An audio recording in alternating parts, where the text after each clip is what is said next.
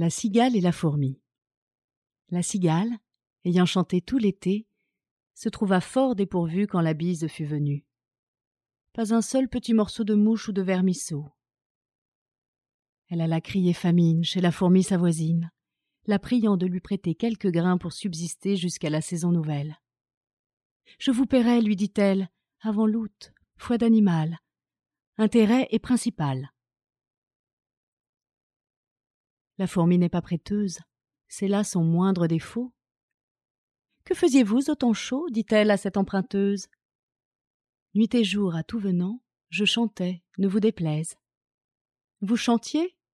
J'en suis fort aise. Eh bien, dansez maintenant.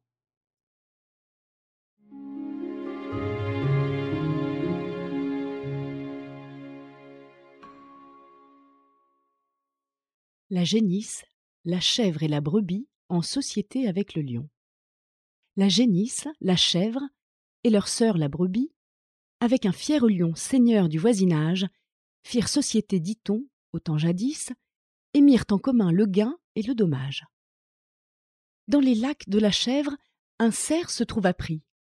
Vers ses associés, aussitôt elle envoie. Eux venus, le lion par ses ongles compta et dit Nous sommes quatre à partager la proie. Puis, en autant de parts, le cerf, il dépeça. Pris pour lui la première en qualité de cire. Elle doit être à moi, dit-il. Et la raison, c'est que je m'appelle Lion. À cela, l'on n'a rien à dire. La seconde, par droit, me doit échoir encore. Ce droit, vous le savez, c'est le droit du plus fort.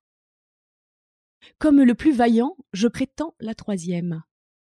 Si quelqu'une de vous touche à la quatrième, je l'étranglerai tout d'abord.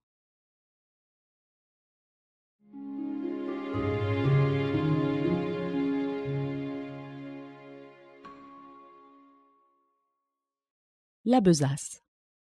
Jupiter dit un jour que tout ce qui respire s'en vienne comparaître aux pieds de ma grandeur.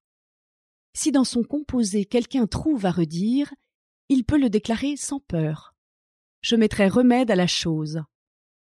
Venez, singe, parlez le premier et pour cause. Voyez ces animaux, faites comparaison de leur beauté avec les vôtres. Êtes-vous satisfait?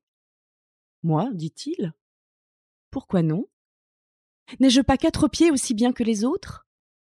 Mon portrait jusqu'ici ne m'a rien reproché. Mais pour mon frère l'ours, on ne l'a qu'ébauché. Jamais, s'il me veut croire, il ne se fera peindre. L'ours venant là-dessus, on crut qu'il s'allait plaindre. Tant s'en faut, de sa forme il se loua très fort. Glosa sur l'éléphant, dit qu'on pourrait encore ajouter à sa queue, ôter à ses oreilles, que c'était une masse informe et sans beauté. L'éléphant étant écouté, tout sage qu'il était, dit des choses pareilles. Il jugea qu'à son appétit dame baleine était trop grosse. Dame Fourmi trouva le ciron trop petit, se croyant pour elle un colosse. Jupin les renvoya s'étant censurés tous, du reste content d'eux. Mais parmi les plus fous, notre espèce excella, car tout ce que nous sommes, lynx envers nos pareils et taupe envers nous, nous nous pardonnons tout et rien aux autres hommes. On se voit d'un autre œil qu'on ne voit son prochain le fabricateur souverain nous créa besaciers tous de même manière, tant ceux du temps passé que du temps d'aujourd'hui.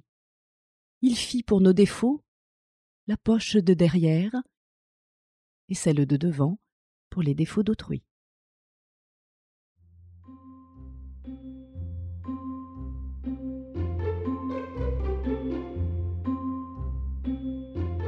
Kodomo, le podcast pour les enfants.